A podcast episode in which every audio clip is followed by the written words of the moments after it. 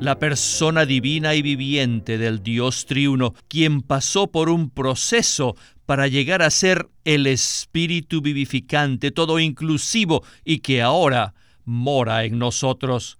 Este Espíritu que ahora mora en nosotros es la gracia y esta gracia nos fortalece para enseñar a otros. Bienvenidos al estudio Vida de la Biblia con Witness Lee. En 2 Timoteo, el apóstol Pablo predijo la decadencia de la iglesia. Como ustedes recordarán, esta fue la última epístola que el apóstol escribió. La decadencia se produjo debido a que la iglesia abandonó las enseñanzas de los apóstoles. La intención de Pablo al escribir esta epístola no solo era animar y fortalecer a Timoteo, sino además vacunar a la iglesia contra el germen de la decadencia.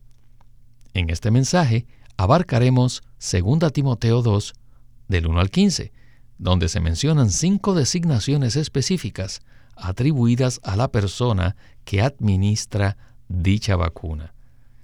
Según Pablo, aquel que administra la vacuna debe ser un maestro, un soldado, un competidor o atleta, un labrador y un obrero. Al leer estos versículos detenidamente, podemos darnos cuenta de que Pablo consideraba a Timoteo y a sus colaboradores como personas que debían ser maestros, soldados, atletas, labradores y obreros. Así que el título de este mensaje es Aquel que administra la vacuna. Y hoy hemos invitado a Óscar Cordero para que nos hable acerca de las características de aquellos hombres fieles que vacunan la iglesia contra la decadencia y degradación. Bienvenido, Óscar. Es un gusto estar aquí, Víctor. Óscar, hemos venido hablando en mensajes anteriores que la segunda epístola de Pablo a Timoteo es una vacuna en contra de la decadencia de la iglesia. Y en el mensaje de hoy abarcaremos las características de aquellos que vacunan. ¿Podría usted darnos una introducción al mensaje de hoy? Claro, vacunar a la iglesia en contra de la decadencia no es fácil, pero es un asunto extremadamente importante. Es necesario que algunos vacunen la iglesia para contrarrestar toda decadencia y degradación. No obstante, es crucial que estos vacunadores posean también ciertas características, que son las que Pablo menciona en su epístola. Ya para el tiempo en que el apóstol fue encarcelado en Roma, las iglesias en Asia se habían apartado de su ministerio y habían caído en degradación. Esta situación empeoró con el tiempo y por eso Pablo se vio obligado a escribir la segunda epístola a Timoteo. En esta epístola Pablo revela las provisiones divinas que constituyen la vacuna contra la decadencia de la iglesia y además explica la causa de la decadencia, que consiste en abandonar al apóstol y su ministerio. Luego habla acerca de las cinco designaciones específicas de una persona que administra la vacuna. Esto es maestro, soldado, competidor, labrador y obrero, estas características son muy importantes para recobrar a la iglesia de su decadencia. En este primer segmento, Witness Lee abarcará la primera designación, es decir, la de maestro. Pablo dice en 2 Timoteo 2, del 1 al 2, lo siguiente. Tú, pues, hijo mío, fortalécete en la gracia que es en Cristo Jesús. Lo que has oído de mí mediante muchos testigos, esto confía a hombres fieles que sean idóneos para enseñar también a otros. Comencemos ya el estudio vida con Witness si leen cuidadosamente, Pablo consideraba a Timoteo y a sus colaboradores como estas cinco clases de personas, maestros, soldados, competidores, o sea, atletas, labradores y obreros. En el versículo 1, Pablo le dice a Timoteo una palabra muy fuerte, que se fortalezca en la gracia que es en Cristo Jesús. Él no lo exhortó a que se fortaleciera en el conocimiento, o en el poder, o en los dones, sino en la gracia que es en Cristo Jesús. La gracia no es algo material, no es una cosa o un asunto, sino una persona única, la persona divina y viviente del Dios triuno, quien pasó por un proceso para llegar a ser el Espíritu vivificante, todo inclusivo y que ahora mora en nosotros. Este Espíritu que ahora mora en nosotros es la gracia y esta gracia nos fortalece para enseñar a otros. Entonces, Pablo añade en el versículo 2, Lo que has oído de mí mediante muchos testigos, esto confía a hombres fieles que sean idóneos, que sean competentes para enseñar también a otros. Notarán que esta frase está escrita en plural, lo cual denota que no hay un solo maestro, sino muchos maestros. Tú has sido enseñado, nutrido con las sanas palabras, y te las han sido confiadas a ti y a los hombres fieles. Y ahora han llegado a convertirse en el buen depósito de ellos. Entonces, si alguien en la iglesia tiene el depósito de las sanas palabras del Señor, debe enseñar a otros, a los hombres fieles, para que ellos también tengan este depósito y sean idóneos para enseñar a otros las riquezas de la gracia. Así que Pablo estaba encargando a más de un Timoteo a que lleve a otros las riquezas de la economía de Dios. No solo a una persona, sino a muchas. La carga de Pablo era que Timoteo pasase a otros todas estas riquezas de la gracia. Entonces habrían muchos maestros y fieles ministros de Cristo que irán a otros lugares.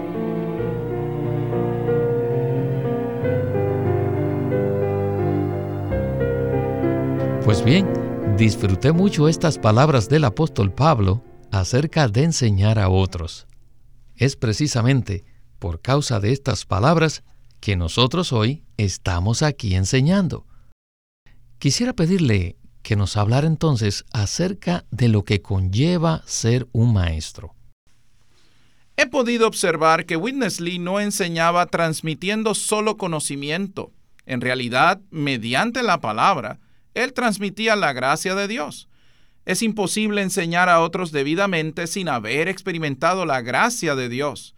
La gracia consiste en la impartición del Dios triuno, Padre, Hijo y Espíritu, a nosotros como vida. Cuanto más nos fortalecemos con esta gracia, más idóneos somos para enseñar a otros. Cuando me di cuenta de que esto era lo que hacía el hermano Lee y sus colaboradores, experimenté un cambio radical en cuanto al disfrute de enseñar a otros. Cuando enseñamos a los demás, no lo hacemos para que sean más inteligentes o más capaces, sino para impartirles la gracia de Dios, es decir, para impartir en ellos las inescrutables riquezas de Cristo. Esto los motivará a que hagan con otros exactamente lo mismo que nosotros hemos hecho con ellos. Witness Lee dice en el mensaje 3 del estudio Vida de Segunda de Timoteo, página 24.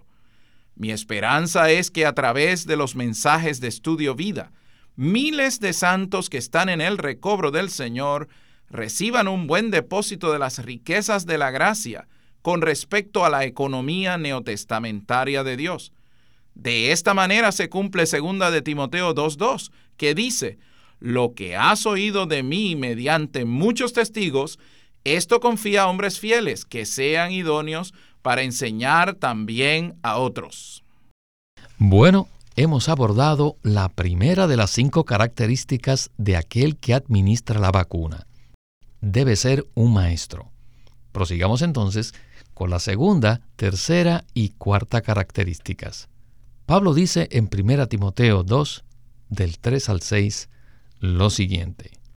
Tú pues sufre el mal conmigo como buen soldado de Cristo Jesús. Ninguno que sirve de soldado se enreda en los negocios de esta vida a fin de agradar a aquel que le alistó como soldado. Y también el que compite en los juegos no es coronado, sino compite legítimamente. El labrador que se esfuerza debe ser el primero en participar de los frutos. Con esta porción, regresamos una vez más al estudio vida con Witness Lee para hablar acerca del soldado, del atleta y del labrador. Adelante. Después de hablar del aspecto del maestro, Pablo continúa y habla con respecto al soldado.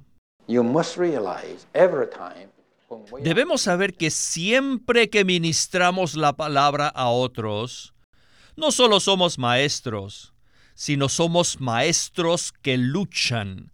Somos soldados.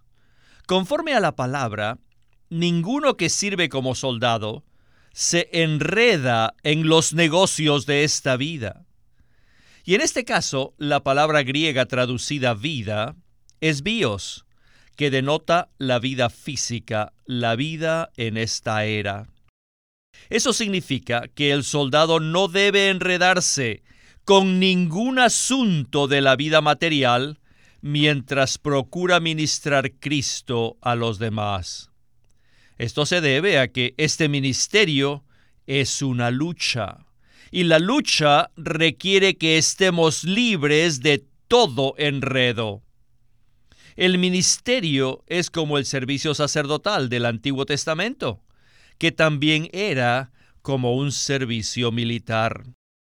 Lean números 4 y los capítulos siguientes.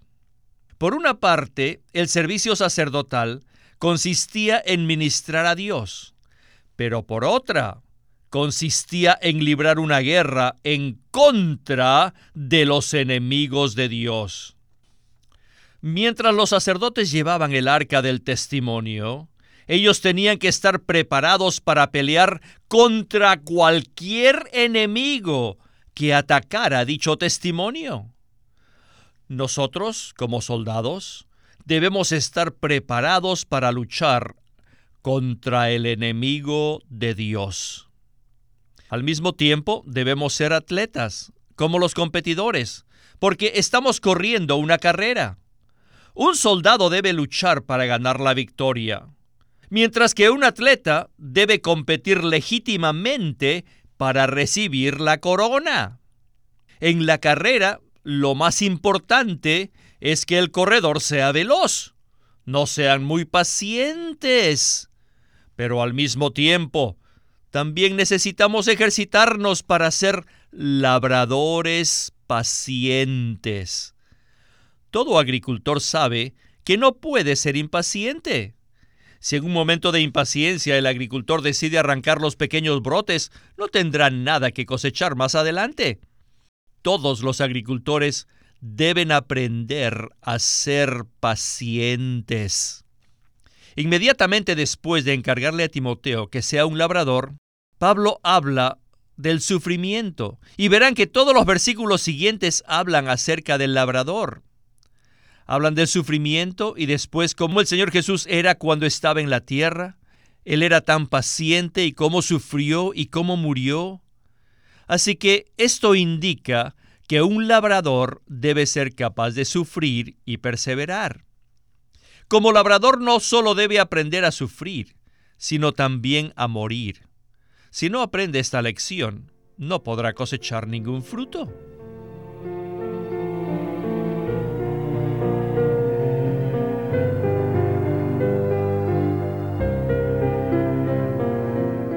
Pueden escribirnos sus comentarios a casilla postal 2121 Anaheim, California 92814.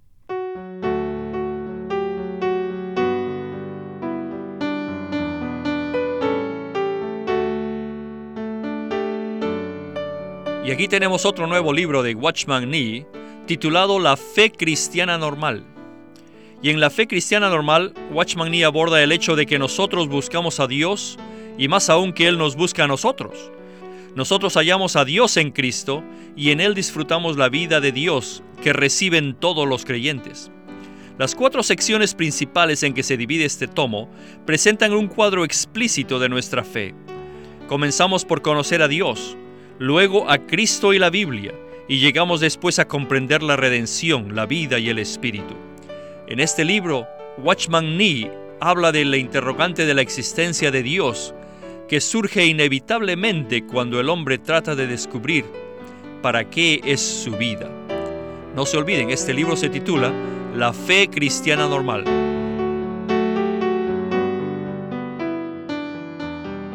Oscar, quisiera tomar unos minutos para hablar acerca de estas tres designaciones. Después de decirle a Timoteo que sea un maestro, Pablo dice que también debe ser un soldado. O sea, debemos ser maestros que luchan. Esto es algo muy particular, ¿verdad? Claro que sí. Aquel que vacuna debe ser un maestro, pero no simplemente uno que transmite conocimiento. Más bien, debe ser uno que imparte las inescrutables riquezas de Cristo a los demás. Sin embargo, cada vez que enseña la verdad se encuentra en una batalla. El enemigo de Dios, Satanás, desea impedir que el servicio sacerdotal se lleve a cabo.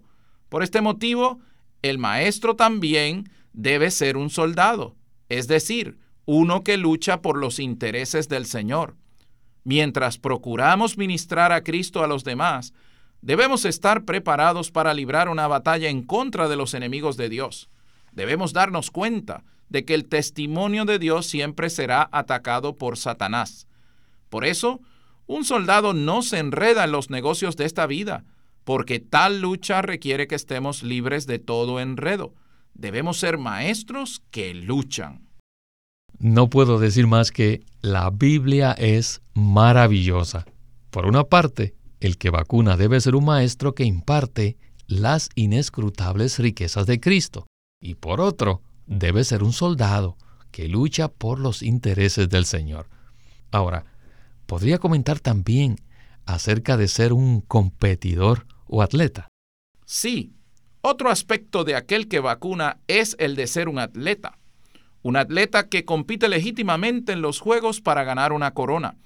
Un atleta necesita esforzarse al máximo para ganar la competencia. Por eso es indispensable que sea veloz. Si el atleta camina lentamente, simplemente no llegará a la meta en primer lugar ni ganará el premio. Cualquiera de nosotros que alguna vez haya participado en una competencia de atletismo sabe que lo importante es llegar a la meta primero. Debemos correr la carrera cristiana legítimamente a fin de ganar la corona. En todos los países existen competencias deportivas en las que aclaman a los atletas, pero nosotros debemos ser como atletas que van en pos de Cristo para un día recibir una corona incorruptible de gloria.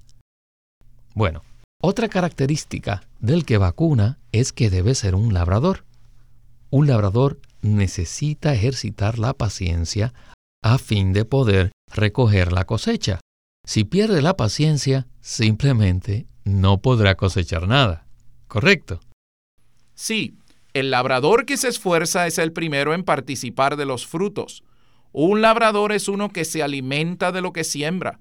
Esto requiere de paciencia. Si un agricultor se impacienta y decide recoger los frutos antes de tiempo, es decir, antes de que estén maduros, echará a perder su cosecha.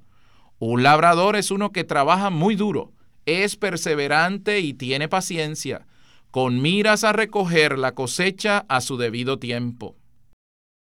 Bien, necesitamos seguir adelante para hablar del quinto aspecto del vacunador. Uno que vacuna debe ser, además, un obrero. En 2 de Timoteo 2.15, Pablo dice, Procura con diligencia presentarte a Dios aprobado, como obrero que no tiene de qué avergonzarse, que traza bien la palabra de verdad. Regresemos una vez más con Witness Lee para escuchar la conclusión del mensaje. Finalmente llegamos al aspecto del obrero. ¿Quién es un obrero? Un obrero debe ser como un carpintero. Pero, ¿qué clase de carpintero? To cut the word. Un carpintero que es diestro para cortar la madera. The word is the wood. If you get La palabra de Dios es como la madera. Un obrero necesita aprender a trazar la palabra de manera recta y exacta, sin distorsión alguna. ¿Por qué? Debido a que en tiempos de decadencia, cuando la iglesia se degrada, hay algunos que tuercen las verdades y las presentan de forma distorsionada. Hoy en día, las verdades superficiales son las únicas que no han sido distorsionadas. En la degradación casi todos los asuntos más profundos de la verdad han sido distorsionados. Algunos no han trazado bien la palabra de la verdad, sino que la han hecho de manera torcida y tendenciosa. Y por ese motivo, no solo debemos ser maestros, soldados, atletas y labradores, sino que al mismo tiempo también debemos ser obreros, carpinteros que trazan bien la palabra de verdad. ¿Qué es la verdad? Aquí la verdad no se refiere simplemente a la doctrina bíblica, sino a la verdad. ¿Qué es la verdad? La verdad es el contenido y la realidad de la economía neotestamentaria de Dios. Los elementos principales de esta verdad son Cristo como el misterio de Dios y la encarnación de Dios, y la iglesia como el misterio de Cristo y el cuerpo de Cristo. Estos son los elementos principales y cruciales de la verdad. Todos debemos aprender a trazar bien la palabra de verdad, tal como un carpintero que corta la madera de manera recta y exacta.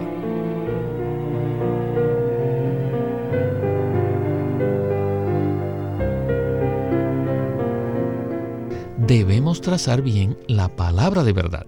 Trazar bien la palabra de verdad significa exponer sin ninguna distorsión. Oscar, ¿qué tal si nos comenta un poco más acerca de esto? Sí, este pasaje bíblico es muy claro. Uno que vacuna debe ser maestro, soldado, atleta, labrador y también obrero. Un obrero que traza bien la palabra de verdad es como un carpintero que corta la madera de manera recta y exacta. Un obrero no puede trazar la palabra de verdad de manera distorsionada y tendenciosa. Aquí la palabra verdad no se refiere a las verdades superficiales.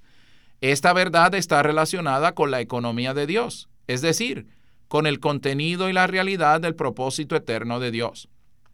Nosotros debemos aprender a trazar bien la palabra de verdad, de tal manera que el propósito de Dios pueda llevarse a cabo.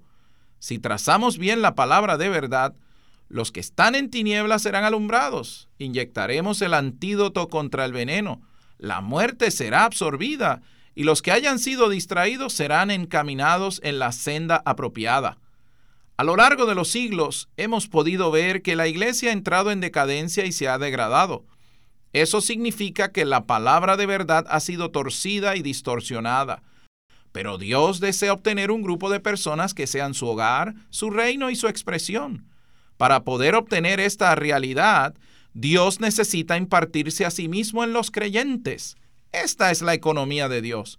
Un obrero aprobado que traza bien la palabra de verdad es uno que habla la economía de Dios sin distorsionarla. Si lo hace, cooperará con Dios para que Él lleve a cabo el deseo de su corazón. Amén. Trazar bien la palabra de verdad es un asunto crucial, ya que es una vacuna en contra de la decadencia de la iglesia. Por eso es tan importante que seamos obreros aprobados, que hablen la palabra respecto a la economía neotestamentaria de Dios. Dicha economía se relaciona con Cristo como el misterio de Dios y con la iglesia como el misterio de Cristo.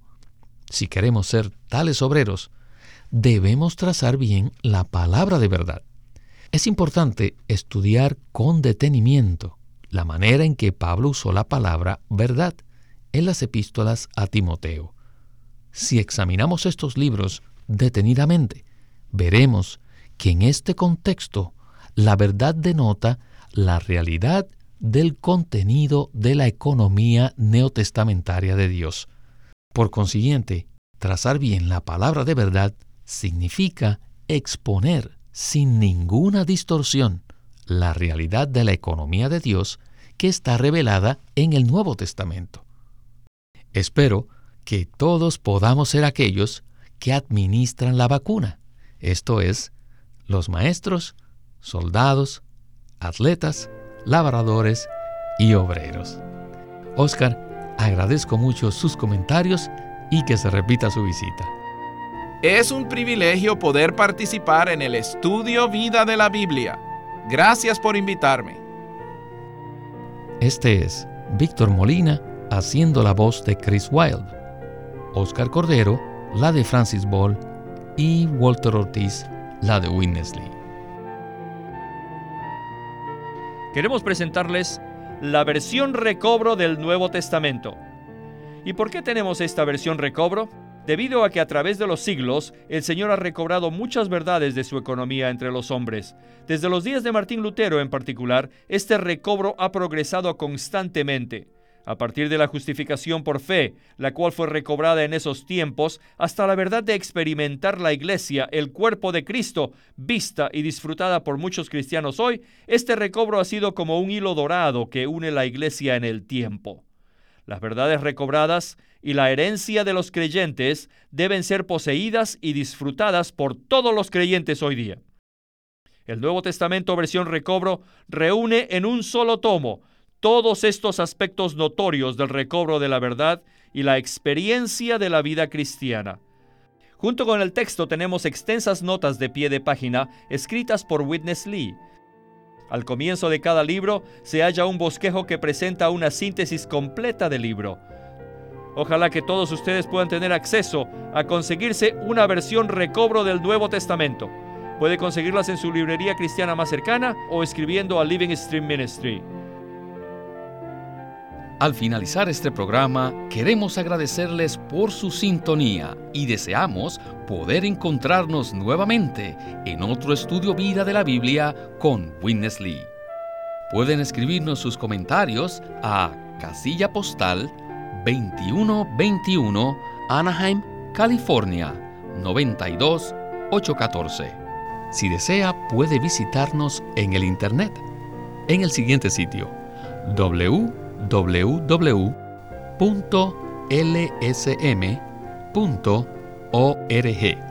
y allí también podrá escuchar todos los programas radiales del Estudio Vida. Una vez más, en www.lsm.org.